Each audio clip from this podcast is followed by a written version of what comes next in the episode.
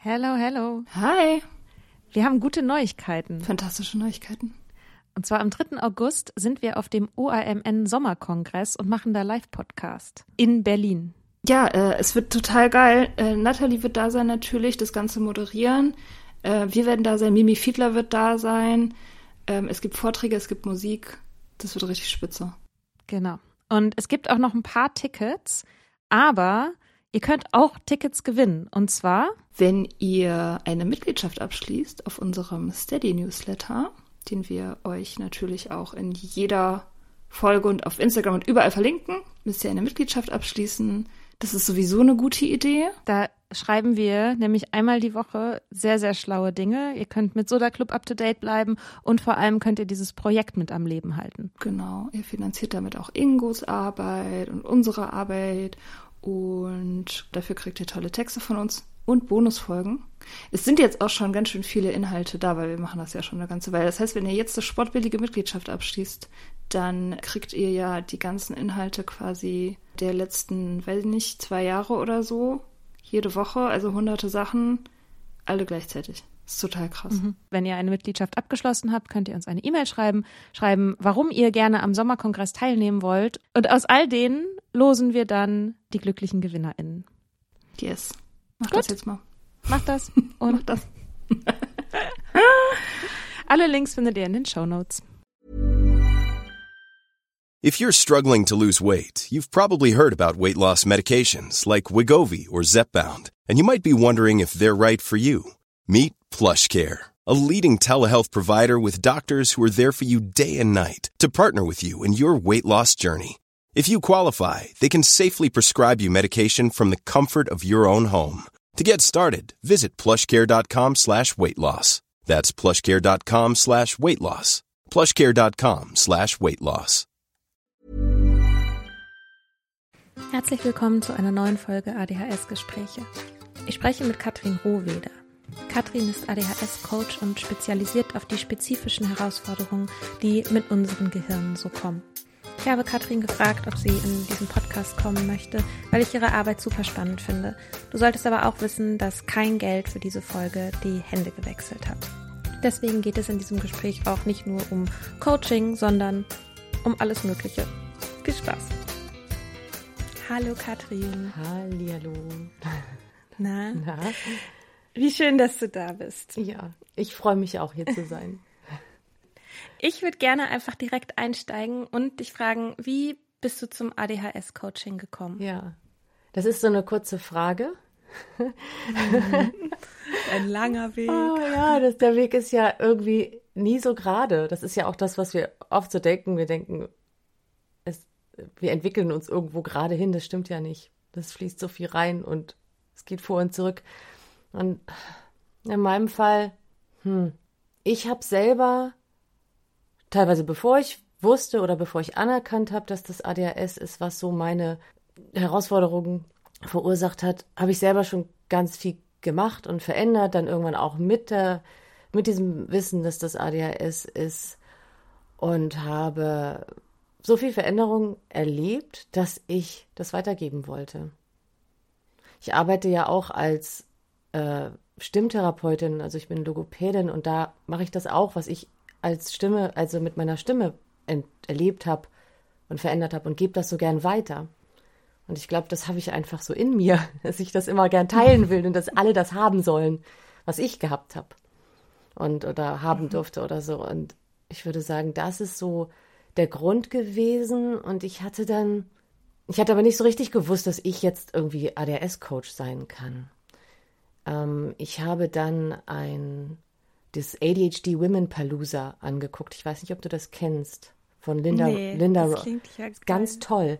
Linda Rogley äh, aus den USA macht einmal im Jahr, so Ende Februar, Anfang März, so ein, so ein Gipfel sozusagen, nennen die, die Amerikaner. Da ist ja so ein Summit, so ein Video-Summit und sie mhm. nennt das ADHD Women Palooza, wo sie Leute einlädt, ähm, Coaches, äh, PsychiaterInnen, äh, alles Mögliche. Und es geht rund um äh, ADHS bei Frauen. Und da waren halt natürlich ganz viele Coaches und ich so, Und die haben, die können natürlich so toll erzählen, was sie machen, weil die wahrscheinlich schon bei ganz vielen solchen Veranstaltungen waren. Und, aber die haben ihre Arbeit erzählt, was sie mit ihren KlientInnen machen und so. Und ich dachte, boah, das, das, das will ich auch. Und dann habe ich mich noch ein bisschen auf meine Hände gesetzt, weil ich dachte, okay, ADHS, Impulsivität, nicht gleich irgendwas machen. Und dann habe ich da ein bisschen gewartet. Also wirklich, ich habe mich wirklich, wirklich aktiv auf meine Hände gesetzt. Und ähm, mhm. gesagt, nein. So, und dann habe ich immerhin zwei Monate gewartet. Ich habe auch noch mal mit einem Psychiater gesprochen, was mein ein meine eigene ADHS angeht, ob das jetzt so ich wollte noch mal wissen, nicht, dass ich jetzt hier irgendwas mache, was sich als was ganz anderes herausstellt oder dass ich was ganz anderes als Hintergrund habe. Aber du hattest die Diagnose schon. Ja, oder? aber also, das war alles so inoffiziell. Das ist ja in Deutschland alles. Äh, äh, ich habe relativ spät jetzt erst noch mal wirklich einen Zettel gekriegt, wo das draufsteht. Aber ich hatte okay. ähm, schon mit Fachleuten über Wochen Prozesse durchgemacht, die dann aber, wo es aber dann nicht in der niedergelassenen Praxis war oder so. Also das war, weil ich aber auch nicht abwarten konnte. Ich hatte mal, ich hatte war angemeldet für eine Diagnostik, dann dauerte mir das zu lang, dann kriegte ich die ganzen Zettel zugeschickt, da war ich total verzweifelt, weil ich diese so viele Zettel ausfüllen musste und ich dachte, ich habe wirklich wirklich irgendwann fast geheult, weil es so ADHS unfreundlich ist, was man alles machen muss, bis man zu seiner Diagnose kommt. Und das äh, ist echt, ja. ja. Mhm. Da war ich ja ganz angetan, als ich auf deiner Website war, dass da so ein Video ist, wo du sagst, du kannst mir eine Sprachnachricht schicken, du kannst mir eine E-Mail schicken, du kannst es über diesen Knopf machen ja. und über jenen Knopf und so. Mhm. Das, ähm, da dachte ich so, ah ja, okay, da kenne ich jemanden ihre Kundin. ja, genau. Ja, obwohl ja. letztendlich nutzen die meisten die Möglichkeit, ganz schnell so ein Gespräch zu buchen irgendwie oder aber gar nicht, kommen gar nicht so schöne Videonachrichten. Also ich würde mich darüber freuen, wenn Leute das wirklich nutzen mhm. würden. Ja. genau. ähm, okay, also das heißt, du hast, hattest dieses Gespräch mit dem Psychiater und der gesagt, hat quasi grünes Licht gegeben mhm. von sich aus. Und wie wird man dann ADHS-Coach? Also im Prinzip kann das ja, du kannst jetzt sagen, du bist ADHS-Coach, ne? Das ist ja kein geschützter Begriff. Ja, wie wird man guter ADHS-Coach? ja, oder wie, wie, ähm, wie geht man sicher, also mir ist Qualitätssicherung irgendwie immer wichtig, auch, also auch durch meine Ausbildung als Logopädin, die ja auch so, die ist medizinisch, die ist therapeutisch und, und die ist, ja, da gibt es eine Qualitätssicherung. So, und ähm, ich bin dann, ich hab, äh, bei diesem Palusa waren Anbieter von ADHS-Coaching-Ausbildung, also amerikanische. Und dann habe ich so mich so ein bisschen umgeguckt und ich habe mir dann letztendlich was rausgesucht, was eine Mischung war zwischen bezahlbar für mich. Ähm, dann mussten die Zeiten, die Uhrzeiten stimmen, weil das, weil ich ja irgendwie sechs Stunden weit weg bin. Oder, nee, neun sogar von der Person, die das angeboten hat. Mhm. Und das musste klappen, äh, zeitlich passen. Und das ist anerkannt, dieses Programm von der ICF. Und die ICF ist äh, größte, international eigentlich größte Coaching-Organisation, die wirklich versuchen, Qualitätssicherung zu machen. Wir haben, äh, da gibt es eine gewisse Ethik und da gibt es äh, Abläufe, die wir einhalten müssen, eine Haltung, die wir innehaben ähm, und, und der wir uns verschreiben. Und äh, darauf ist dieses Programm aufgebaut und, äh, und von denen auch anerkannt. Und das war mir total wichtig.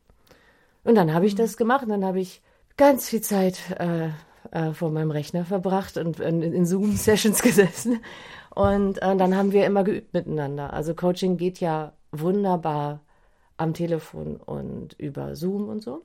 Und wir haben dann erst miteinander ganz viel geübt und wir haben in diesen Sessions geübt und, und äh, Supervision gekriegt und, und so. Und ja, und dann geht's los. Dann fängt man irgendwann an, sich seine eigenen Leute zu suchen. Erst so Bekannte oder so, ne? Und dann bis man das dann irgendwann richtig macht. Ja, cool.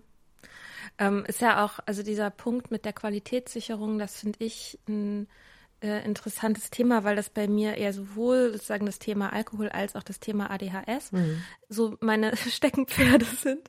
Ähm, und ich immer wieder auch so das auch kritisch betrachte, wer sich sozusagen Coach mhm. nennt für in Bereichen, die ja wirklich, also natürlich nicht deckungsgleich sind mit therapeutisch zu behandelnden, mhm. wirklich psychischen Erkrankungen, ähm, zum Teil natürlich schon. Und ähm, das, ich finde, das ist so eine ganz schwierige Unterscheidung. Wie mhm. ist denn das, wenn ich jetzt ähm, zu dir komme, wie entscheidest du das? Also ich habe ja vielleicht eine Diagnose mhm. zum Beispiel oder die Vermutung, dass ich so eine Diagnose wahrscheinlich bekommen würde.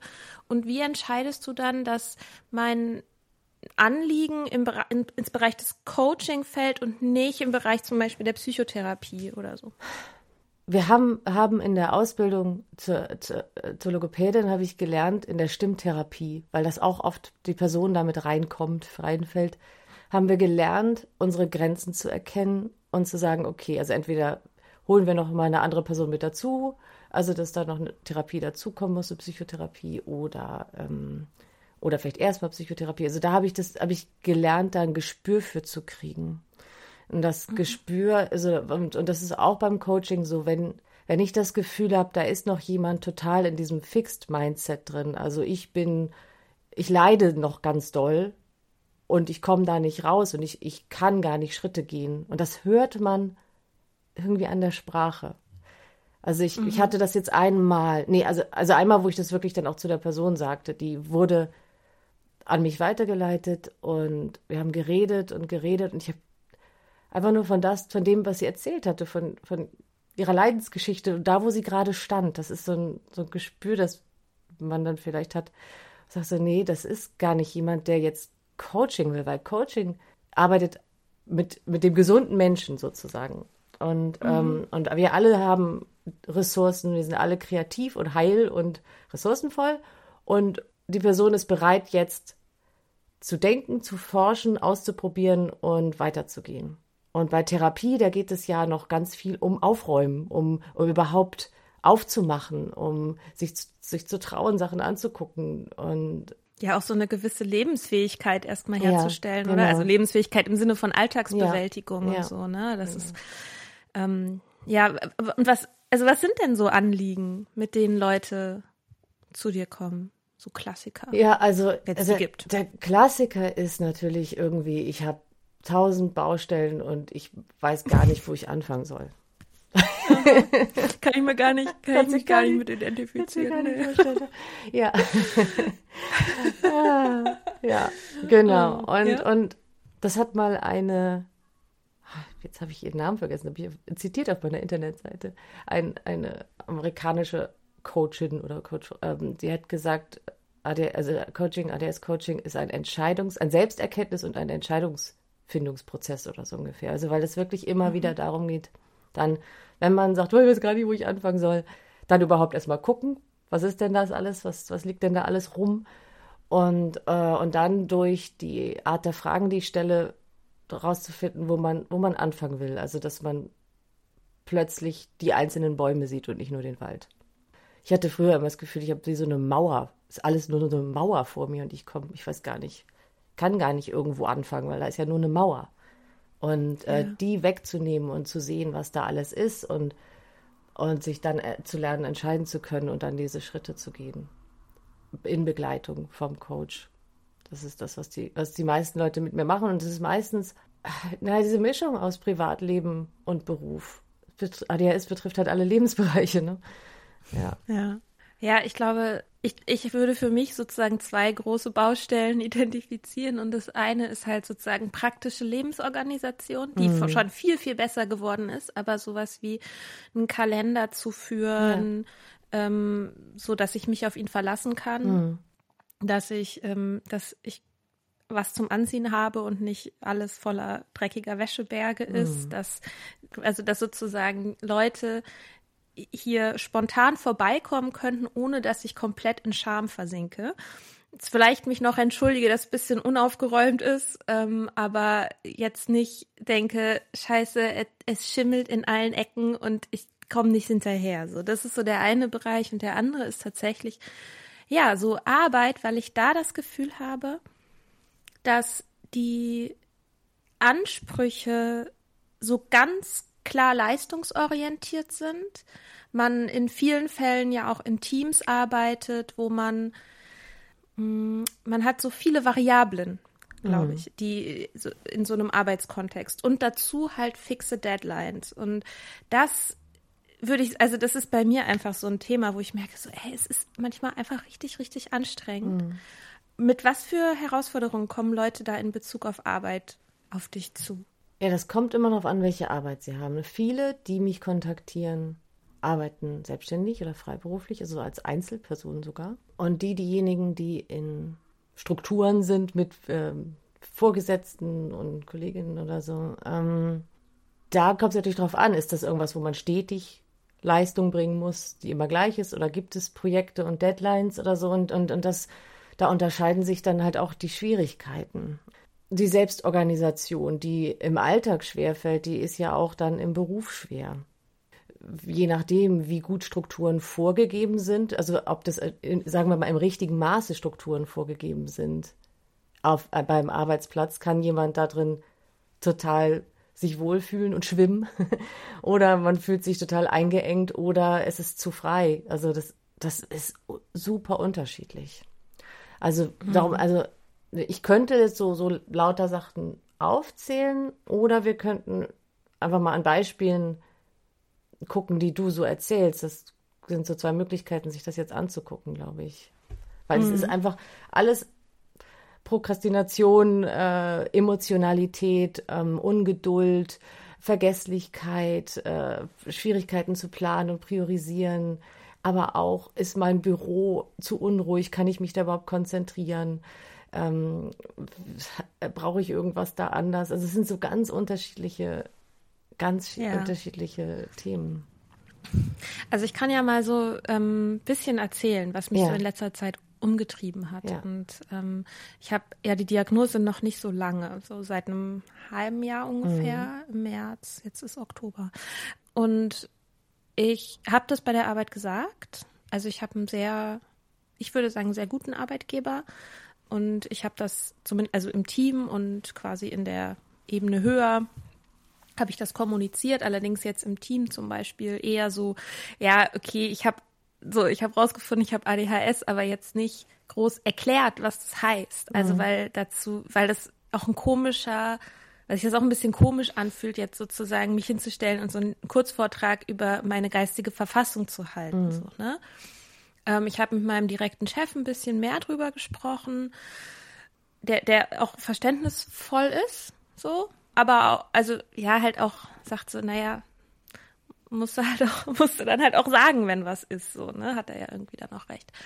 Mm, und es gab jetzt ein paar Mal halt so Situationen, wo ich ähm, Projekte hatte, von denen Aspekte unfassbar anstrengend sind. Zum Beispiel Terminplanungen mit vielen Menschen, mhm. die alle sehr volle Terminkalender haben und ich quasi koordinieren muss. Mhm. Und ich sozusagen schon bevor ich überhaupt damit angefangen habe, ich habe das jetzt im Grunde soweit fertig und es hat auch letztendlich alles funktioniert, aber jedes Mal, wenn jemand auf, wenn auf deren Seite ein Fehler passiert ist, gar nicht auf meiner Seite, bin ich richtig sauer geworden und war total frustriert und war in so, einem, in einer, so, so, einer Situation, wo ich so dachte, seht ihr nicht, wie schwer mir das fällt? Sehen Sie natürlich, also wie auch. Mhm. ähm, und ja, dass ich irgendwie mich frage, hätte ich einfach schon viel früher sagen sollen, Leute, das fällt mir schwer, wir können das auch, wäre wär mir lieber, wenn wir es aufteilen würden, wenn es gar nicht anders geht, dann kriege ich das auch hin so. Genau, das ist zum Beispiel so ein Bereich, wo ich halt merke, dass auch wenn ich selber oder vielleicht gerade weil mir selber Sachen schwerfällen wie Organisation und Zeitmanagement, dass mich das dann furchtbar aufregt, wenn andere das an, auf ihrer Seite nicht hinbekommen mhm. oder nicht machen oder so. Und da denke ich mir auch so, hä? Ich kann es ja selber nicht. Also so ein, ähm, ja. Das, das ist, das ist zum Beispiel so ein Thema, was ich gerade so habe. Und wenn du das, wenn du dich so aufregst, da würde mich interessieren, manchmal ist das ja so, dass wenn man weil man sieht, wie man mit anderen Leuten umgeht, wenn jemand jemanden ständig anschimpft wegen irgendwas, dann kann man davon ausgehen, dass der mit sich selbst auch nicht sehr gnädig ist. Das wäre so meine mhm. Frage dann, wie, wie du mhm. mit dir mhm. selbst mit, mit, mit bist, mit diesen Schwierigkeiten. Ja, auch nicht so gnädig. Also, ähm, ich kack die Leute nicht wirklich, also ich kack da nicht groß rum, ne? So, also ich, ich, aber ich, ich deckle halt ganz viel. Ähm, ich habe es allerdings auch geschafft, in letzter Zeit ein paar Mal zu sagen, so, weißt du was, okay, ich, ich löse dein Problem, aber ich bin richtig sauer. Also, oder ich finde es wirklich nicht in Ordnung. So, weil irgendwie fand ich halt nicht in Ordnung. Das ist auf jeden Fall irgendwie besser geworden und dass ich auch mit mir so ein bisschen besser bin, aber das ist halt ein Grundkonflikt bei mir, dass ich das Gefühl habe, ich agiere aus so einem Mangel heraus. Also ich habe mhm. ganz viele Dinge, die ich ausgleichen muss.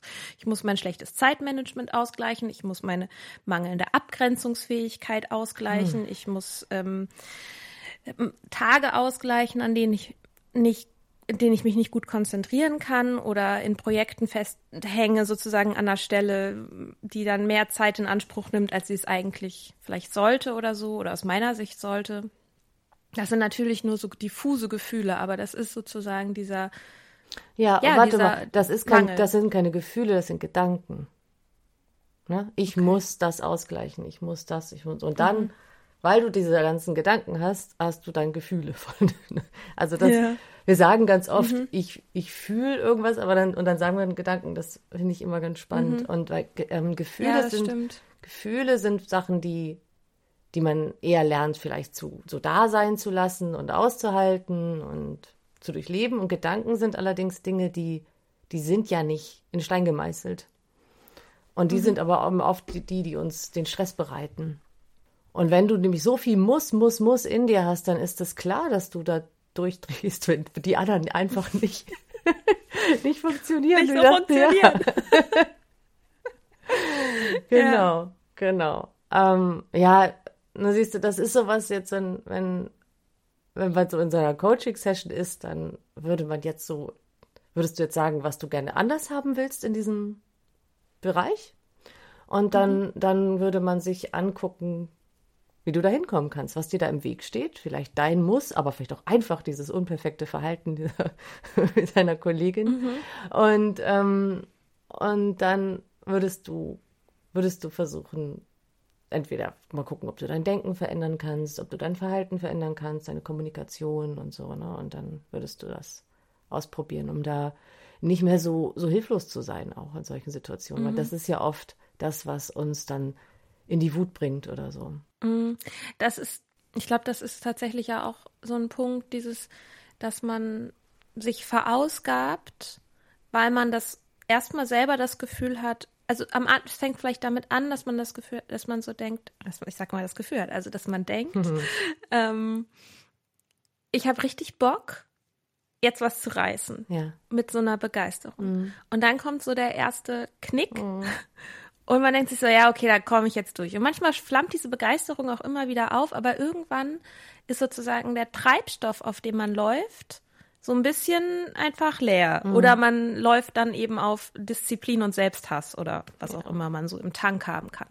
Und dann irgendwann, zumindest bei mir so, dreht sich das, dass ich mich als ein Opfer der Umstände fühle und die anderen Leute gar nicht sehen, wie schlecht es mir geht, was die alles für Ansprüche an mich haben. Ansprüche, die ich selber am Anfang ja aufgebaut habe mhm. in meiner Begeisterung, ohne sozusagen das Ende abzusehen von, ja, das wird auch irgendwann langweilig werden oder das wird auch irgend dieses Projekt, was jetzt in der Konzeption mega Bock macht, muss halt auch umgesetzt werden. Mhm. Und es ist klar, dass Leute diese, diese Ansprüche an mich haben. Mhm. So, ich war. Ja, das ist einfach mal so hingeworfen. Ja. ja, also du hast da ja schon total viel für dich erkannt, ne? dass du am Anfang irgendwie selber diese Ansprüche bringst, dass du auch volle keine Energie hast, dann kommt vielleicht mal so ein kleiner, so, da kommt, passiert irgendwas und dann geht es wieder weg, vielleicht kommt es dann nochmal wieder, aber irgendwann, äh, so, ist, äh, mhm. und dann, dann geht all das, was du, geht all das gegen die anderen und, und du bist Opfer, so ungefähr. Und wenn du, wenn du weißt, dass bei ADHS, dass ähm, wir erstmal vielleicht so einmal dieses typische, die Anfangsbegeisterung haben und dass das aber auch abflaut ähm, und dass das ein ADHS-Thema ist. Vielleicht gepaart mit ähm, Schwierigkeiten mit wahrgenommener Kritik und Ablehnung umzugehen oder irgendwie sowas. Wie kannst du anders mit so einer Situation umgehen, wenn du das weißt? Also wenn, wenn du diese beiden Dinge kombinierst, diese Selbsterkenntnis von dem, was dir da passiert und dem, dem Wissen, das ist ein ADHS-Thema. Mhm. Ich glaube, ich finde es so schwierig, in der Situation den Schritt zurück zu machen. Also in, der Bege in, in, dem, in dem Begeisterungsfeuerwerk, Ah, da, ja. in dem ganz viele Sachen passieren und in, dann, dann sich da rauszuziehen. Also du willst schon vorher Das- das, du willst rechtzeitig sozusagen, du willst gar nicht das Ja, Feuerwerk ich- so glauben, sozusagen, oder wie ist das? Ich, na, ich, ich mag das Feuerwerk so gerne, Ja, ja, ja. aber es hat halt nach hinten raus oft Konsequenzen. Ja. Und da, da frage ich mich halt, wie man, ob es die Lösung wäre, dieses Feuerwerk runterzudämpfen Mhm. oder auf dem Weg zu den Konsequenzen oder zu diesem Endergebnis des Ausgebranntseins. Mhm. Also da, also an welcher Stelle man da sozusagen am besten ein, ansetzt. Jetzt weiß ich nicht, ob ich dir Fragen stellen will oder von mir selber was erzählen will. Ich kann mich gerade nicht entscheiden. Ich will gerade beides auf einmal.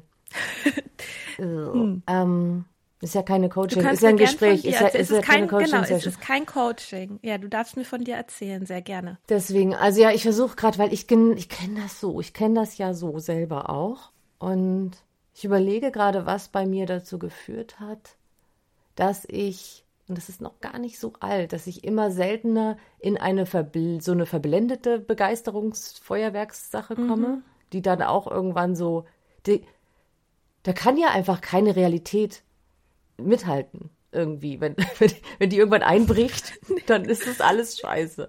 Dann, ähm, dann entweder, also bei mir kam dann entweder plötzlich so eine Angst, dass ich was nicht kann, oder eben andere Leute sind dann doof oder so, ne? Und war ich interessant, weil ich, ich, ich mache das. Ich habe das Feuerwerk, ich benutze das anders. Ich glaube dem nicht mehr ganz so doll. Ich habe gelernt zu wissen, dass das jetzt meine Begeisterungsfähigkeit ist. Und was, ah, was total wichtig ist, das, was danach passiert, diese Themen bin ich angegangen, nämlich im, ganz viel meine Angst. Meine Angst vor eigenen, eigener Unfähigkeit oder meine Angst, dass andere mich nicht mögen, meine Angst, dass alles zu viel ist, was auch immer. Also das, das bin ich angegangen. Und das sind, ich, ich persönlich habe das nachher nicht, also das, das sind ja auch Sachen, die man in Therapie machen kann. Es gibt aber ja auch ganz viele äh, Selbsthilfemethoden, die man machen kann. Und sowas kann man auch in Coaching angucken, wenn das, sagen wir mal, lösungsorientiert und zukunftsgerichtet ist und nicht jetzt nochmal so ganz tief geht, dass man sagt, gucken wir mal, wo es früher herkommt oder so. Ich glaube, dass das so die zwei Aspekte sind. War das verständlich? Ja, das ist sehr verständlich. Weil es ist ja auch ein interessanter Gedankengang meinerseits, dass mein erster Ansatz ist, das, was toll ist, runterzudämpfen, damit, Ja. ja, damit die Fallhöhe nicht so hoch ist. Ja, genau. So, Genau, und wie wäre es denn, wenn wir die Fallhöhe sozusagen höher bauen? Wenn wir uns ganz viele Matratzen bauen, wir, wir fallen gar nicht. Ja. So toll. ja, genau, genau. Ja, das stimmt. Mhm. Da werde ich noch ein bisschen drüber nachdenken. Weil also für mich ist das wirklich Ja. gerade ein neues Lebensgefühl, dass ich begeistert auch private Sachen, aber auch berufliche Sachen angehe. Sie bedeuten aber nicht mehr so viel für meinen persönlichen Wert, sondern sie sind einfach schön und ich freue mich und denke, wow, ich mache eigentlich richtig tolle Sachen so. Und dass das bleibt, dass, es, dass ich dann nicht fall. Ich habe mich sonst immer, bin früher immer in so eine Isolation zurückgegangen. Ich habe mal, das, das kann ich mal erzählen, ein, wenn, haben wir Zeit für eine Anekdote? Wir haben alle Zeit der Welt. Gut. Äh, ich habe äh, meine erste Ausbildung, also ich habe Studium irgendwann abgebrochen, weil ich nicht wusste, wie man studiert. Das habe ich nicht hingekriegt. Ich wusste nicht, dass ich ADHS habe. Ich habe dann eine Schauspielausbildung gemacht und da war eine Übung, da sollten wir so Monster kreieren. Ähm, sind wir so gegangen und sollten immer mehr in, in die Art gehen, wie wir uns fühlen und sind da körperlich immer mehr reingegangen und irgendwann hatten wir alle irgendwelche Monster. Und mein Monster war so irgendwie ist so ein bisschen hakelig gegangen und dann irgendwann ist, hat, wenn sie jemanden gesehen hat, dann ist sie auf diese Person zugesprungen und hat laut ihren Namen gerufen. Sie hieß Susanne. Es tut mir leid für alle, die Susanne heißt. So hieß sie irgendwie, hieß sie und hat laut Susanne geschrien. Und in, in dem Moment, wo sie fertig war mit Susanne, hat sie die andere Person gesehen und einen Schreck gekriegt und sich zurückgezogen. Und, und ist völlig außen Kontakt gegangen. Und das ist so ein bisschen wie dieses, dieses, was da, ich, also ich habe dann irgendwann mal zurückgeguckt, das ist jetzt lange her schon alles, ähm, das ist, das ist, was ich im Leben immer gemacht habe. begeistert rein Mhm. und dann ist irgendwas passiert und dann so pff, raus. Und in meinem Fall eher raus als in den Angriff und ihr seid alle, also schon ihr seid alle doof vielleicht oder so. Oder ihr seid irgendwie Mhm. gefährlich für mich. Ähm, oder in so ein, irgendwie raus aus dem Kontakt auf jeden Fall. Und, und das nicht mehr machen zu müssen. Ich hoffe, dass das jetzt ungefähr der Faden ist, den ich irgendwann mal angefangen habe, den ich jetzt wieder aufnehme. Vielleicht nehme ich auch einen anderen Faden auf. Absolut. also es ergibt zumindest bei mir Sinn Okay. Ähm, im Kopf. Und das ist ein ganz, ganz neues Lebensgefühl, was ich jetzt habe, dass das nicht mehr passiert, sondern ich in so einen freudigen Kontakt gehe. Ich schreie nicht mehr ganz so laut Susanne, sondern es ist Susanne vielleicht nur noch. und, äh, und dann bleibe ich da. Und, und sowas Ja. mache ich sowohl beruflich als auch privat. Und das ist in beiden Bereichen für mich, also es ist jetzt, ich würde sagen, jetzt schon ein bisschen länger, also nicht erst seit gestern, vielleicht ist es jetzt ein Jahr, anderthalb, aber natürlich noch so, so neu und es ist so ein komisches Lebensgefühl. Ich denke, da irgendwas fehlt. Das Drama fehlt, was sonst da war, was ich kannte. Und, und wenn auch jetzt Leute fragen, wie geht's dir, es ist ganz oft so, ha. Weil das, was sonst immer störte, das kann ich, da kann ich mich jetzt gar nicht mehr drüber beschweren, sondern es, es ist irgendwie gut. Es ist gut. Ähm, und das ist, es, das ist schön und ungewohnt. Krass, ja, das, das klingt gut, weil ich glaube, dieses, ähm, diese extreme, dieses Hin- und Herpendeln, ähm, Nähe, Distanz, das, ich glaube, das haben viele, also sowieso Menschen, aber mit ADHS ja noch mal mehr, Ja. weil ich glaube, dass ich sehe das auch in, in zwischenmenschlichen äh, so Situationen, dass ich automatisch, wenn ich da bin, sehr da, da bin und sehr emotional durchlässig bin und dann aber immer sozusagen zwischendrin so radikale Grenzen ziehen muss, Ja. mich zurückziehen muss, stundenweise, weil ich sonst, weil ich so angestrengt bin von so einer sozialen Interaktion. Und das ist ja auch so ein Nähe- und Distanzding, dass ich sozusagen gar nicht so die, diese emotionalen Grenzen um mich rum habe, die mich selber schützen. Und wir brauchen ja Grenzen, um Nähe überhaupt herstellen zu können, weil wir sonst nämlich immer genau wieder in diesem Pendel sind, Ja. ne? so in diesem Ja. Hin und Her. Und gleichzeitig haben wir ja, also es ist ja so ein typisches ADHS-Ding, dass man, dass viele gleich so ganz nah und eng sein wollen. Ne? Und Mhm. Verbindungen und so spüren wollen. Und dann aber irgendwann, ja, da gar nicht mehr mit klarkommen oder so. Ja.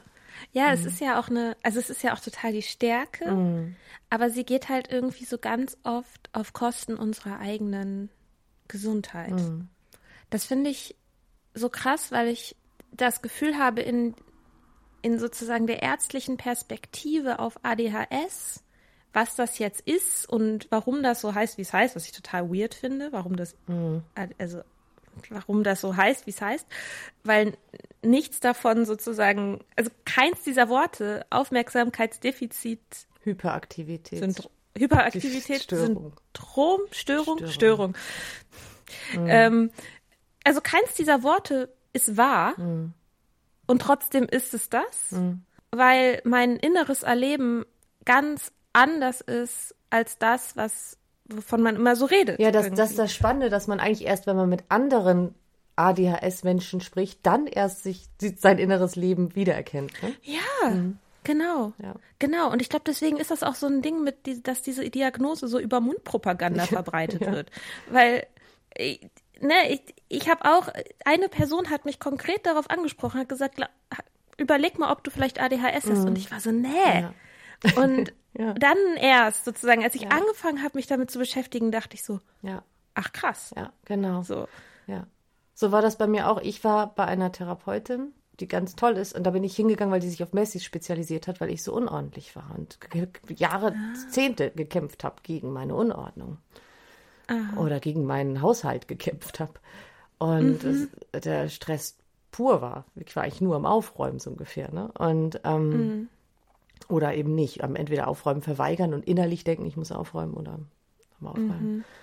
Und die sagte dann auch irgendwann, hm, naja, vielleicht auch ADHS. Und das war so ein, wie so ein leeres Wort. Und dann irgendwann mal habe ich das mal ein bisschen nachgelesen und dann, huch. Ja, ja, ich weiß nicht, ich habe ich habe meiner besten Freundin, glaube ich, zuerst geschrieben und meinte so, wie so eine so eine Liste geschickt mit, die so ein bisschen ähm, stärker eben auf so das innere Erleben so ein bisschen Ja. abgehoben Mhm. hat, so mit so einfach so eine Symptomliste. Und ich meine so, okay, ich weiß, es ist schon vieles besser geworden, aber das erklärt, also erstmal meine kompletten Zwanziger. Hm. Ich habe sozusagen mit, auch mit dem Aufhören zu trinken, haben sich viele Sachen, also wurden so ein bisschen weniger. Oder war der Leidensdruck nicht mehr so hoch? Mhm. Also ich war einfach insgesamt nicht mehr so kreuzunglücklich. Aber sozusagen, also erstmal war so, habe ich gesagt so, okay, das ist, das bin ich aus der Vergangenheit und dann erst fing das so an, dass ich dachte, nee, das bin ich aber auch immer noch, weil auch wenn diese Sachen nicht mehr in diesem super krassen Maße völlig offensichtlich lebenseinschränkend sind und ich damit auch andere Leute in meinem Umfeld störe, die sind immer noch ein Thema für mich und die sind immer noch wichtig für mich und ich habe anscheinend super lange meinen inneren Zustand einfach nicht anerkannt. So. Ja. Ja. Der, der ist ja auch so normal für einen. Man kennt ja nur den. Also mir ging das so, das, wie, das war nichts, was ich anerkannt. Die Welt war vielleicht ein Problem oder ich als Mensch, aber nicht, dass mein Zustand etwas ist, was ich anerkennen und ändern könnte. Das wusste ich nicht. Ja. Ich glaube, das ist ja der erste Schritt überhaupt irgendwie zu irgendeiner Veränderung, bei welchen Themen auch immer, die man hat, dass man das als etwas erkennt, was geändert werden kann. Und dass es ein, ja, dass es ein Zustand ist, das sagt es ja schon irgendwie, ne? Ja, krass. Ich ich, glaube, ich finde es aber, ich finde es sehr schwierig, mich in Bezug auf ADHS nicht defizitär zu fühlen. Also ich habe schon so ein bisschen so neurodivergent Pride irgendwie so, ja. Also ich bin da sicherlich nicht, also wenn man sich das jetzt als ein Spektrum vorstellt, so, also ich gehöre natürlich schon zu den Leuten, die irgendwie sagen, okay, es hat halt positive Seiten, es sind auch positive, die, die liebe ich auch an mir. Ja. Und da bin ich dankbar für und ich möchte es nicht eintauschen und so weiter. Mm, Und ich bin total dankbar für die Diagnose. Und ich, ich finde ADHS-Leute richtig toll. Eigentlich fast immer, wenn ich jemanden treffe und so denke, ah ja, ADHS, ach du auch, ach geil, so. Oder auch Leute, mit denen man mal früher vielleicht geklickt hat und plötzlich Ja. das hört und denkt sich, also ja, na klar, macht total Sinn. ähm, so, ne, also es ist gar nicht, das an sich bereitet mir gar nicht so die Scham, aber halt diese, also das, was ich vorhin noch erzählt habe mit dem Mangel, dass ich gerade in Bezug auf Arbeit aus so einem Mangel heraus agiere, das hat richtig lange gedauert, bis ich da dran, bis ich da dran, ge, dran war, das zu erkennen überhaupt, was für Gedanken eigentlich dahinter stehen. Ja. Und wie ist es, also, ja. Nee, ich habe dazu einen Gedanken. Ich dachte gerade, weil, mh, also das machen, glaube ich, auf, wir, das betrifft das nicht nur Menschen mit ADHS, ne, aber dieses Festhängen in diesen negativen Gedankengängen und die immer weiter im Kopf kreisen zu lassen, statt außen eine Lösung zu finden und was zu verändern. Also irgendwie so lange da drin hängen zu bleiben. Und dieser Fokus auf das Defizitäre, das, ich meine, das beginnt ja sehr früh.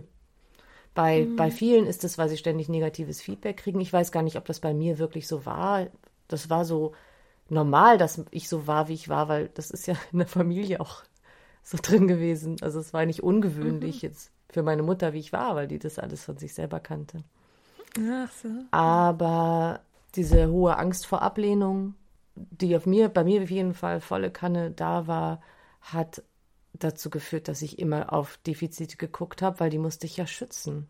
Ja, das sind gerade meine Gedanken dazu. Jetzt habe ich aber schon wieder den Faden. Also was ich denke, dass es, dass das nicht ungewöhnlich ist, dass man mit, irgendeiner Form von Schutzfunktion versucht, gegen diese Defizite anzugehen, weil man nicht, es ist recht, wenn man nicht weiß, was los ist. Wenn man nicht weiß, dass das ADHS sein kann, dann hält man sich ja immer irgendwie für falsch oder für blöd oder glaubt auch irgendwie, ich bin scheinbar faul oder, oder man hängt total drin andersrum in diesem, alle anderen sind bescheuert. Das gibt's ja auch ganz viel. Also äh, für mich ist Recht haben, extremes Recht haben, auch wie so ein kleines ADHS-Symptom. Und was an dieser äh, sogenannten kognitiven Inflexibilität und Schwarz-Weiß-Denken und richtig Falsch-Denken oder so liegt.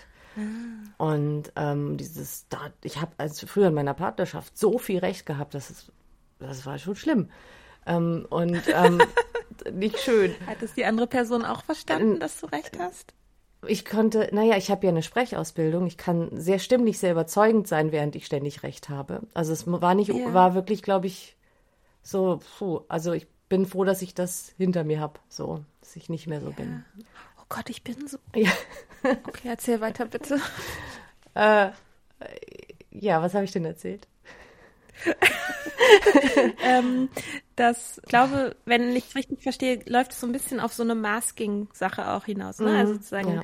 die Mechanismen, die man hat, um das nicht zu zeigen, Mhm. aus Angst vor Ablehnung. Ja. Also das im Sinne von das, was man Ja. als defizitär Oder als Angst, betrachtet. sich selber, letztendlich geht es ja immer davor, Angst selber zu glauben, dass man quasi weniger wert ist, ne? Das ist ja eigentlich immer so. Und dann Mhm. habe ich die, die Angst vor Ablehnung liegt, geht ja auch darum, ne? Du sollst mich irgendwie jetzt ganz lieb finden oder kompetent, ähm, damit ich mich wertvoll fühlen kann. Ich weiß nicht, ob das Recht haben da so reinfällt, das ist vielleicht auch noch was anderes. Aber irgendwie ja schon. Also irgendwie das, das Ego. Also ich glaube schon, das ist jetzt so eine Theorie einfach. Mhm. Ich erlebe ein Leben mit ADHS als erstmal unsicher. Mhm. Also in, unsicher im Sinne von, ich kann mich auf oft auf mich selber nicht verlassen, Mhm, darauf, ja. was ich mir vornehme, das dann durchzuziehen. Ich kann mich nicht darauf verlassen, dass ich langfristig gesetzte Ziele erreiche. Das kann man aber alles Ähm, lernen. ich, ne?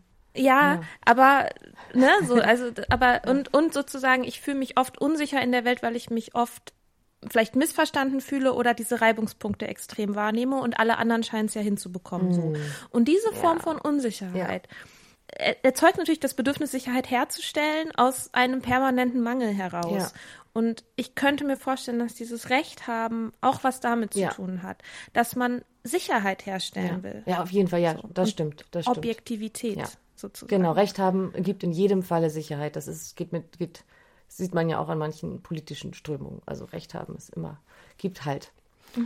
Was ich sagen wollte, was man zum Thema das lernen können, weil mir ging das so, so stark auch so. Und als ich angefangen habe, aktiv mein ADHS zu managen, Mithilfe, also erst mit, mit einem, mit einem so einem Coaching-Prozess, weil ich hatte ja das Glück, dass ich dann in meiner Ausbildung laut habe, ich habe ja ganz viele Kolleginnen, mit denen ich das auch machen konnte, dann konnte ich weitermachen, habe ich mich zum ersten Mal in meinem Leben ja, äh, fähig gefühlt, als eine capable person.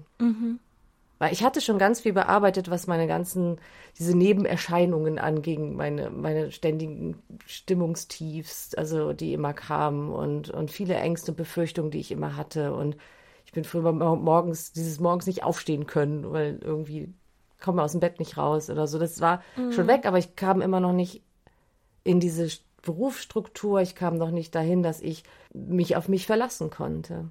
Und das, und, und ich habe halt am eigenen Leib erlebt, dass das anders sein kann. Und das ist halt das, weswegen ich auch mache, was ich mache, weil ich das selber erlebt habe und weil ich das so großartig finde. Und natürlich geht das nicht von heute auf morgen. Also es ist, man hat immer mal wieder so Juhu-Momente, aber es ist ein Prozess, der auch weitergeht.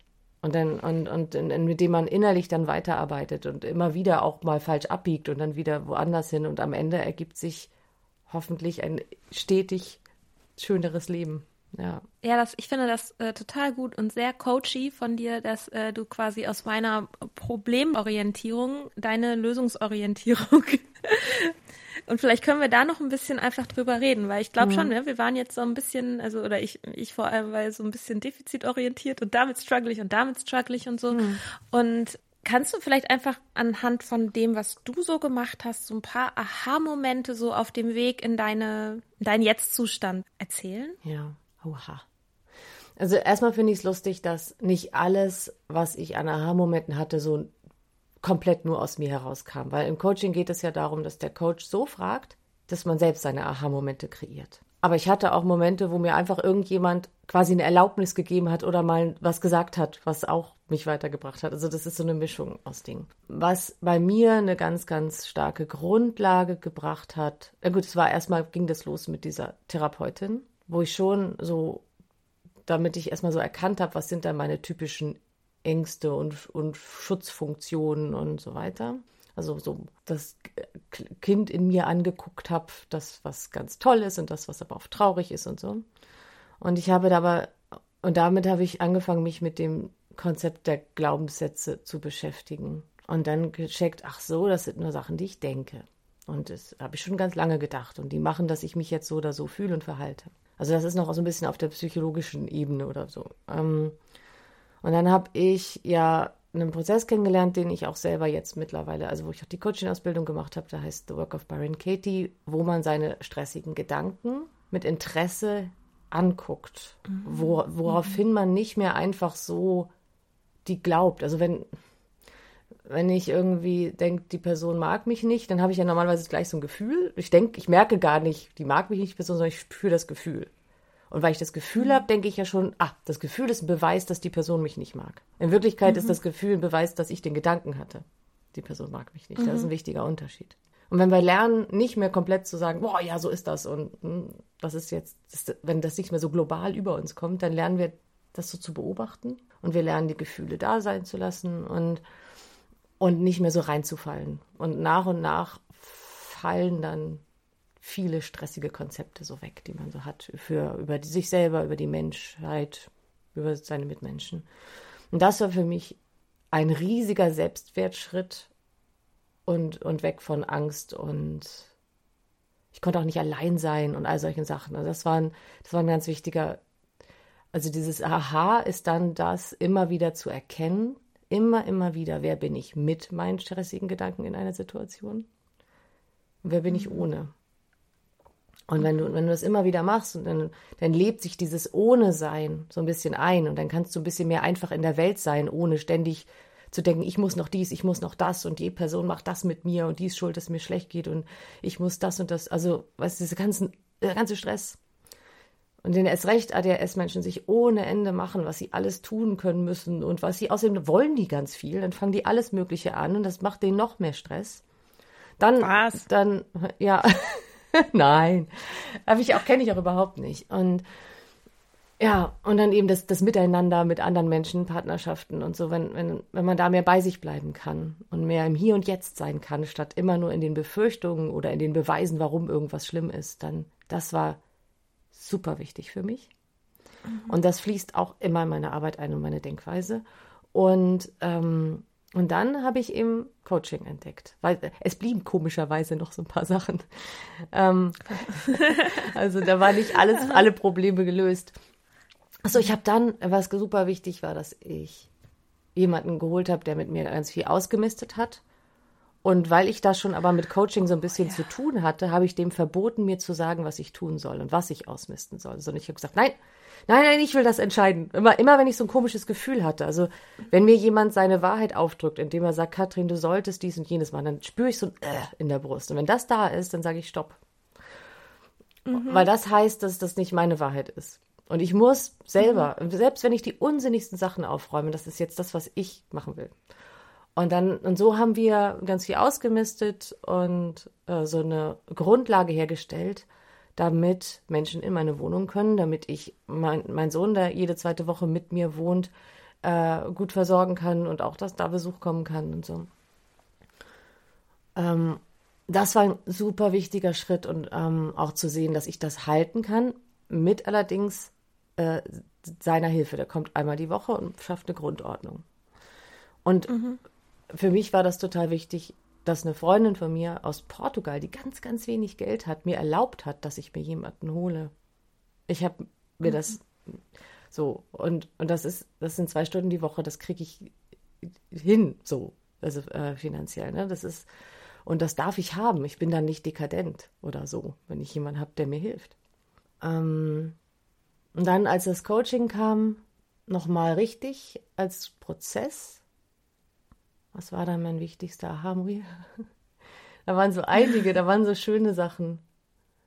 Ähm, ich weiß auch, dass ich immer so geredet habe. Ich habe geredet und geredet, ich musste das alles loswerden und habe gesagt, ja, ich komme mir so vor, als würde ich, also alle würden arbeiten und richtige Erwachsenensachen machen ähm, und ich tue nur so. Dann habe ich das beschrieben, wie als wären wir alle Astronauten und sind, die sind im Raumschiff und drücken wichtig Knöpfe und ich schwebe mhm. draußen im Raumanzug rum und hammer so rum und tu so und guck, ob die das sehen. und tu auch so, als wäre ich auch ein erwachsener, ein erwachsener Astronaut ungefähr. Und sie saß da so und eigentlich sollen Coaches keine Ja- oder Nein-Fragen stellen, aber sie frag, stellte die, Gener die ach so genau, und ich habe, ich glaube, es war, dass ich das aber eigentlich loslassen wollte.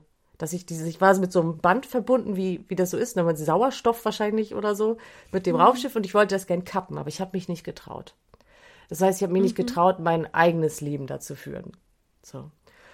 Und dann hat sie mich gefragt, wenn du das kappen würdest, would you still be an astronaut? Wie alle anderen. Also bist du immer noch ein Mensch dann so ungefähr oder bist du immer noch ein Erwachsener, was auch immer. Yeah. Und das war so, hä?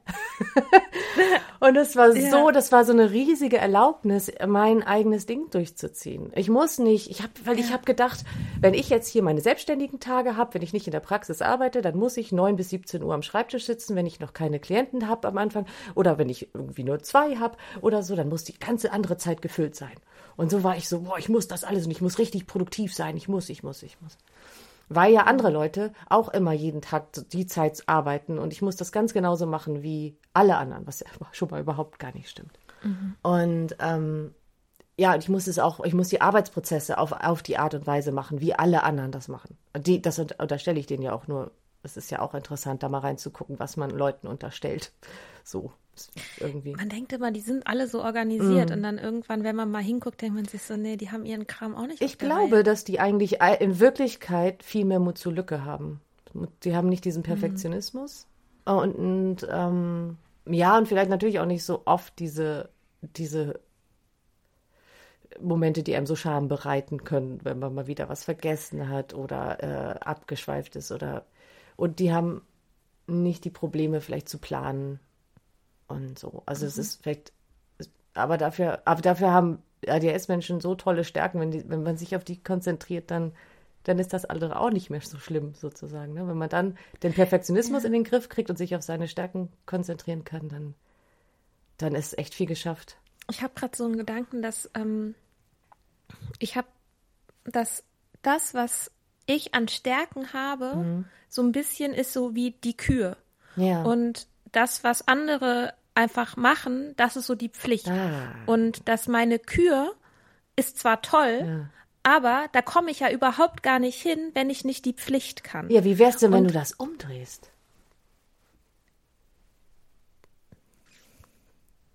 Ja,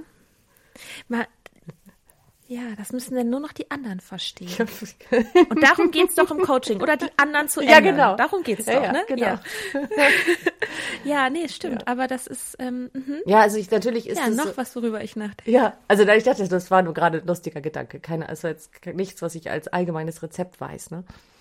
Mhm. Aber ich andererseits doch, also ich finde das super wichtig und wenn ich, es ist für mich meine Pflicht, für meine psychische Gesundheit, dass ich meine Stärken als Pflicht sehe, also dass ich die lebe, mhm. weil das die Sachen sind, mhm. die ich liebe, die mich lebendig machen und die mich auch kompetent machen. Mhm. Und wenn ich dann als Kür nebenbei, mache ich das jetzt schon eine Weile und ich bin immer noch dabei, zu lernen, dass mal der Schreibtisch aufgeräumt ist oder dass die Wohnung so oder so ist, oder aber eben auch beruflich, dass ja in der Praxis, dass ich die Abläufe so ab äh, so abgehe, dass die Frau vom Büro nicht ständig die Augen rollen muss oder so, sondern dass ich oder dass ich mit ihr dann ins Gespräch gehe und dass ich dann langsam lerne, äh, das besser zu integrieren und und was brauche ich denn, damit ich mich dran erinnern kann, dass das so oder so abläuft. Das sind so meine Probleme, dass ich immer die Abläufe mhm. wieder vergesse, weil die mich nicht so interessieren. Ich will nur die schönen Sachen machen. Ja, also das, das ist, das wäre doch interessant eigentlich oder? Ja. Ich glaube, was, wes weshalb dieser Gedanke eben bei mir war, ist das eben das, und da sind wir wieder so im Arbeitskontext, das ist schwer, das ist halt schwer nachvollziehbar für Leute, mhm. ne? Also sagen wir mal, eine Aufgabe besteht aus einem kreativen Teil, etwas zu designen, mhm. sich ähm, zwei Programme anzulernen und ähm, also und irgendwie konzeptionell irgendwas auf die Beine zu stellen. Mhm. Und der andere Teil besteht daraus, ein Formular auszufüllen. Ja. Dann ist es sehr, sehr schwer, Leuten zu erklären, dass sie mir diesen ganzen einen Teil super gerne geben können und der fällt mir sehr leicht. Mhm.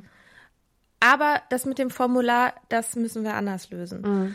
Und ich glaube, das meine ich mit das in dem, ja. in dem Kopf der meisten Menschen sozusagen ist das Formular ist halt so die ja. Pflicht, es ist halt das, was nebenher läuft. Ja. Und wenn man dann die Kür schafft, warum hat man die Pflicht nicht ja. geschafft? Also, dass es so ein bisschen auf den Kopf gestellt genau. ist. Und ich glaube, da entsteht immer mal wieder Reibung. Aber was Gutes für sich zu wissen. Das glaube ich auch. Das, ähm, und das ist natürlich, weil da ist wiederum so, dass du glaubst, dass die anderen das als Pflicht sehen. Und dann machst du es auch zur Pflicht. Das, ne? Ähm, mhm. Das ist das eine. Und ich glaube, es ist hoch individuell, weil wenn es jetzt nur ein Formular ist, kann man das bestimmt delegieren. Wenn das aber was ist, was einfach wirklich faktisch dazugehört. also ich habe es schon mal irgendwo gelesen, dass jemand meint, man kann ja aber auch für seine beruflichen Dinge sich privat eine Assistenz holen. Das fand ich einen interessanten Gedanken. Wie ich vorher so, was? Also gerade Menschen, die angestellt sind, die würden sowas ja nicht machen, weil die denken, ich bin doch angestellt, da muss ich es ja auch alles schaffen. Oder es muss irgendwie in, innerhalb meines Berufs gelöst mhm. werden. Und die Person sagt, aber wenn ich mir, wenn als Selbstständige oder wenn ich mir im Haushalt Hilfe hole, wieso kann ich das nicht auch für meine beruflichen Schwierigkeiten machen? fand ich, habe ich noch nie vorher drüber nachgedacht. Fand ich interessant. Mhm. Aber sagen wir mal, du musst es wirklich machen. Oder du findest, dass du es machen musst. Du kriegst mit da, da keine andere Lösung, du kannst auch den Job nicht wechseln, keiner hat da Verständnis für.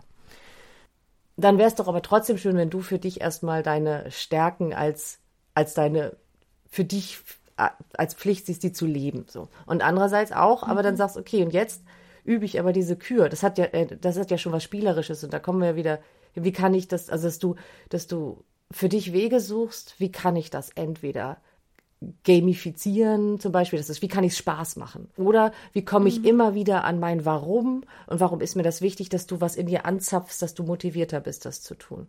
Ähm, wie kann ich, vielleicht, vielleicht setze, mache ich mir einen Timer, dass ich nur zwei Minuten anfange, ein Formular auszufüllen. Und wenn ich schon mal, und dann denkt man sich, ja, zwei Minuten, okay, das kann ich ja mal machen. Und dann fängt man mhm. an und dann macht man meistens weiter. Oder, ähm, oder ich sage, ich muss nur äh, einen, den einen Teil machen.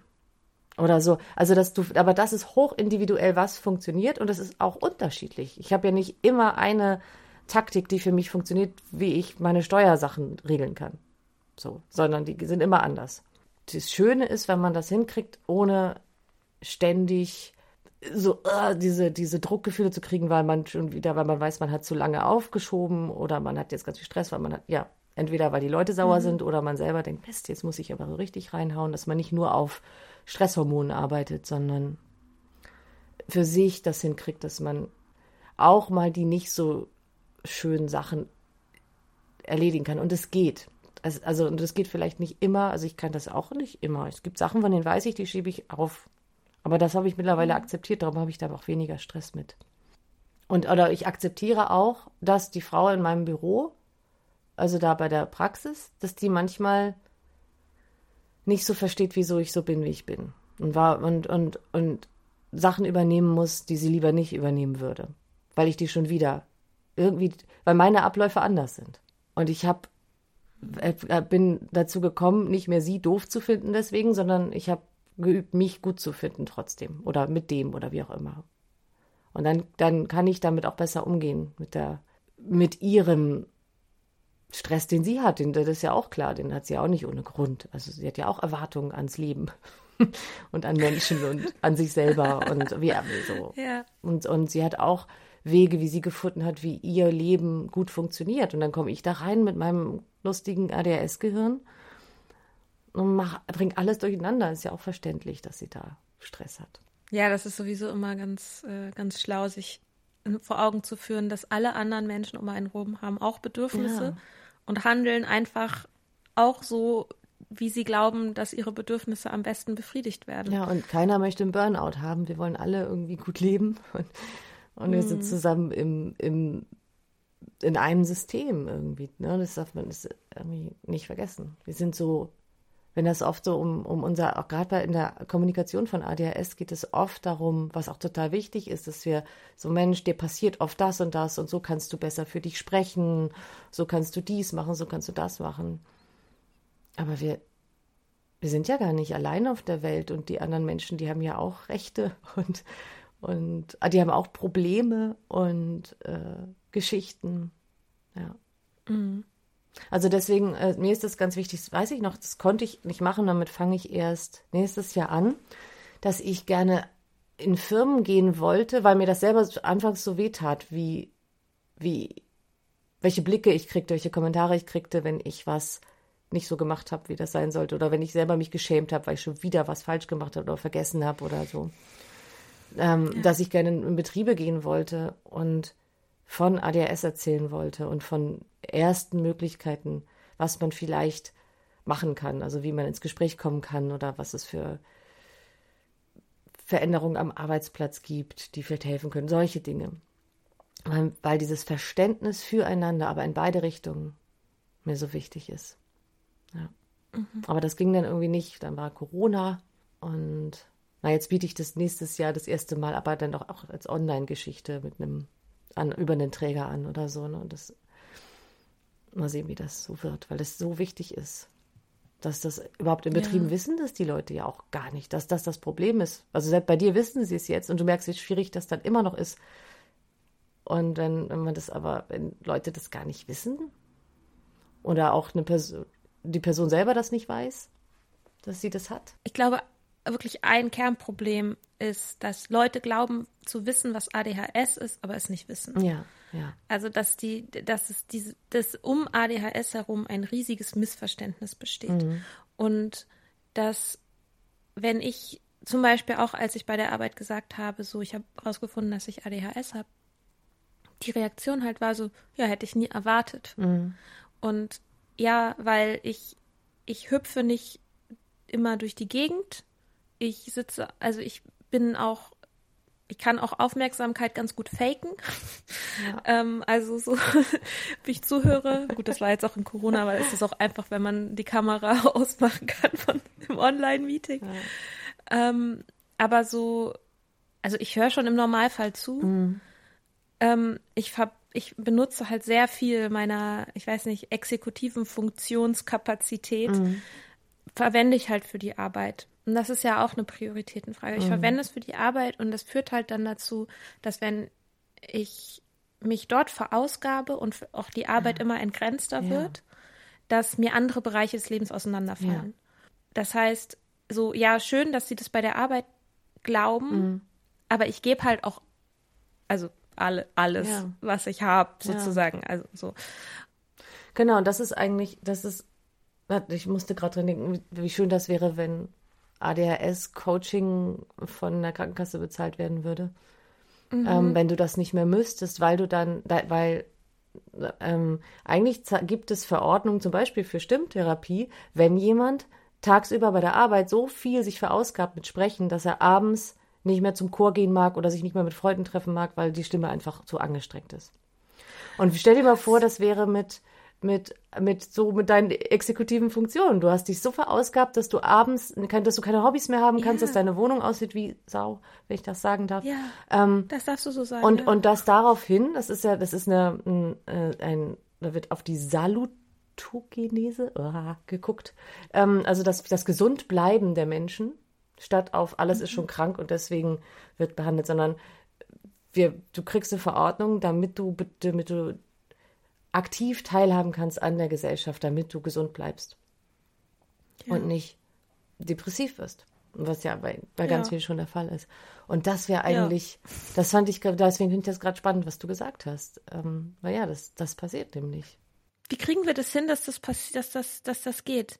Immer wieder versuchen. Also ich habe schon von Einzelfällen gehört, dass die das geschafft haben in, mit einem, also ne, du hast die offizielle Diagnose, dann gibt es noch einen Brief von der Psychiaterin oder dann, oder, oder dann, was noch, Brief vom, vom Coach.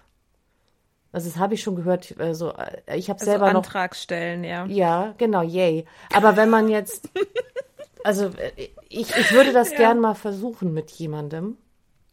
Ja. Ähm, ich habe das nur jetzt neu erst gehört, da hat mir eine erzählt, dass sie das geschafft haben und sie hatte Kontakt zu irgendjemandem, irgendeinem Professor von irgendeiner Klinik, die haben gesagt, ja, wir haben es auch schon einmal, also so, also es ist halt, dass das Okay. Coaching bezahlt wird. Um, umso wichtiger ist dann wieder die Qualitätssicherung von Coaching, weil als Krankenkasse würde ich ja nicht sagen, ja, machen Sie mal mit irgendwem irgendwas. Genau, und deswegen ist es irgendwie wichtig, dass man sagt, ja, aber ich, ne, genau, dass, dass dieses Coaching ist dann bei einem Coach, der oder die diese eine Ausbildung hat, die ein bisschen Hand und Fuß hat. Ja. Ich meine, es gibt ja zertifizierte Burnout-Beratungen oder so, die ja auch Genau. übernommen Ja, wird, das weiß ich. So, ja. genau. Das, warum soll es das nicht mit der Spezialisierung gehen? Ja, Ne? genau. Also das, es, es hat vielleicht auch, ist ja nur ein bisschen abhängig davon, wer da sitzt und das bearbeitet. Aber ähm, ja, das wäre ganz, ganz toll, weil gestern Abend, ich hoffe, deswegen, ich weiß nicht, wie meine Stimme so klingt. Ich war gestern Abend aus. Es war so schön. Ähm, und dann habe ich festgestellt, dass ich, also sie klingt so ein bisschen so, weil ich eine Zigarette geraucht habe und ich das voll verrückt. Aber das macht halt sofort so, weil ich das nicht, das habe ich ja schon, habe ich vor 20 Jahren aufgehört. Ähm, genau, und ich war da und dachte, so fühlt sich also auch, also ich mache jetzt schon einige Zeit lang viele Sachen in meiner Freizeit. Und, und habe irgendwie gestern Abend so gedacht, ich habe irgendwie ganz viele Jahre so viel verpasst, auch an lustigen Sachen, mhm. weil ich die Energie nicht hatte oder gerade melancholisch war oder so ein bisschen so in so eine Depression gerutscht bin mm, oder in die Isolation oder weil ich immer aufräumen musste. Und, und das ist es irgendwie, das ist dieses, weil es so anstrengend ist, wenn man nicht weiß, was mit einem los ist und man da immer nur am Kämpfen ist oder am Wasser treten irgendwie. Oder eben ja. das, was, oder um es hinzukriegen, halt unglaublich viel mehr Energie braucht. Das ist so ein bisschen wie, wenn ich eine motorische Entwicklungsverzögerung habe, ähm, und ADHS wird ja als Entwicklungsverzögerung gesehen und deswegen ist Schreiben also vielleicht anstrengender. Manche Leute schreiben und die Knöchel sind, werden weiß, auch Erwachsene, weil da irgendwas mhm. in der motorischen Entwicklung nicht so optimal gelaufen ist, sodass Schreiben viel, viel anstrengender ist. Und so ist es irgendwie auch mit, ja, mit unserer unseren exekutiven Funktionen. Die sind einfach, wenn wir sie benutzen wollen, wenn wir was so machen wollen, wie wir das in der neurotypischen Welt erleben, dann ist das unglaublich anstrengend. Ja. Mhm. Wenn wir ja nicht unsere eigenen Wege da finden, die gut für uns funktionieren. Ja. Ich finde es übrigens immer komisch. Ich habe jetzt so viel geredet und manchmal habe ich ein bisschen Sorge, also dass ich denke, was habe ich denn eigentlich jetzt alles gesagt? Also wenn ich wenn man viele Sätze. Sehr viele schlaue ja, Sachen. Ja, okay, gut, danke. Okay. ja, ich, ähm, mm, also ich meine, ich kann verstehen, dass du es nicht gewöhnt bist, so viel zu reden, weil du, wenn du im Coaching bist, natürlich geht es eher darum, die, dass andere Leute reden. Ich finde, nein. Aber du coachst mich ja gerade nicht. Nee, ähm, das, ich rede ja trotzdem mit Menschen, auch über ADS und so. Ich finde nur manchmal, wenn ich viel rede, dass ich nicht mehr so richtig aufpassen kann, was jetzt alles schon gesagt wurde und ob das zusammenpasst. Mhm. Das ist ähm, das eher. Wird man dann am Ende sehen. Aber der Vorteil ist ja, dass die Leute, die eventuell hier zuhören, ja so ein bisschen ähnlich ticken wie wir. Ja. Also wahrscheinlich wird es für die Sinn machen. Ja. Das könnt ihr ja sonst irgendwie mal, stehen. könnt ja mal Feedback geben, Leute, hm. die das hört. Ja. Also ich finde, wir haben so mega viele Themen angeschnitten, zu denen man einfach zu jedem Einzelnen mhm. könnte man einfach noch richtig, richtig viel sagen. Also überhaupt auch dieser ganze Prozess des, äh, des Wohnungsstrukturierens. Mhm. Das ist nochmal so ein riesiger Themenkomplex, ja. der, der auch gerade bei mir total aktuell ist. Also wie kann ich überhaupt mein Lebensumfeld in einer Art und Weise strukturieren, das mir entspricht? Ja. So, da, solche, solche Sachen. Also ich glaube, es, ähm, also wir könnten ewig weiterreden. Ja. Aber wir sind schon bei über einer Stunde. Ja. aber ich fände es total toll, wenn wir das vielleicht wiederholen. Ja, könnten. gerne. Also, ähm, jetzt überlege ich gerade aber nach einem guten Schlusswort. Hm. Irgendwas Motivierendes nach vorne raus. Ich coach ja total gerne, ne? Aber ich bin nicht mhm. so gut da drin, so, so tolle Wort Sachen draus zu werfen. Ich merke das auch für Instagram oder irgendwie sowas, dass manche Leute, die haben so Coach-Sprache und die sagen dann schöne Sachen und alle oh und so. Und, ähm, und ich finde das so, so platitüdenmäßig. Ich finde, also ich habe, ich mag, ich benutze lieber ein paar mehr Worte und dafür kommen die dann von mir, als dass ich so, so sagen könnte, yeah, yes, yes, you can oder so. Aber da habe ich, glaube ich, auch irgendwo stehen. Aber ähm, ähm, ja, ich weiß halt von mir und ich weiß von den Menschen, mit denen ich gearbeitet habe und auch von den Menschen, mit denen ich meine Ausbildung gemacht habe, wie viel Veränderung und Verbesserung sein kann. Und damit man dann nicht mehr sagen muss, ich habe all die und die Schwächen, aber eigentlich finde ich ADS auch toll so und ich würde auch nicht ohne das leben wollen, sondern dass man, dass man irgendwann ist man einfach ein Mensch und, und, und kann das Leben genießen und, und dann ist, sind auch Sachen mal doof und die funktionieren nicht und das ist dann normal. Und, und gleichzeitig, dass es halt möglich ist, sich als Kompetenz zu erleben und dass man die Dinge, die einem gerade wichtig sind, dass man die angehen möchte, dass da wirklich auch wirklich, wirklich Veränderung möglich ist. Und manchmal geht die in eine Richtung, die man nie gedacht hätte. Wir glauben ja manchmal, das muss so oder so sein. Ich brauche jetzt das für mein Leben. Ich brauche jetzt eine brauche jetzt so immer, immer freie Flächen in meiner Wohnung. Alles muss frei sein. Keine Ahnung. Und, und das muss immer so sein. Genau. Und aber das ist das Schöne, wenn ich das dann aber verfolge, Schritt für Schritt. Und vielleicht sogar mein ADHS benutze und diese Möglichkeit, mich voll reinzugeben in etwas. Ähm, dann, dann mache ich das und dann merke ich irgendwie, aber was das was ganz anderes in Wirklichkeit für mich funktioniert. Aber also wir wissen oft gar nicht, wo wir rauskommen am Ende, aber überhaupt anzufangen und zu das Vertrauen darin zu haben, dass ich was verändern kann. Also das ist was, was mir so am Herzen liegt, wenn ich Leuten begegne, die noch so so oft so unglücklich sind mit dem, was ihnen oft scheinbar so widerfährt im Leben. Mhm. Siehst du, viele Worte. Das waren aber sehr schöne Worte. Okay. okay. Und ein sehr, sehr schöner Abschluss. Und ich danke dir ganz, ganz, ganz, ganz sehr für dieses wunderbare Gespräch. Es hat sehr viel Spaß gemacht und ich nehme super viel mit. Hm, schön. Und ähm, ja, danke dir. Ich danke für die Einladung.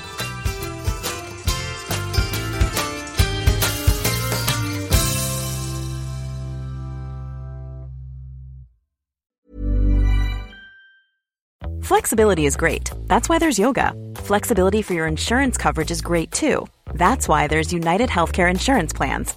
Underwritten by Golden Rule Insurance Company, United Healthcare Insurance Plans offer flexible, budget friendly coverage for medical, vision, dental, and more. One of these plans may be right for you if you're, say, between jobs, coming off your parents' plan, turning a side hustle into a full hustle, or even missed open enrollment. Want more flexibility? Find out more about United Healthcare Insurance Plans at uh1.com.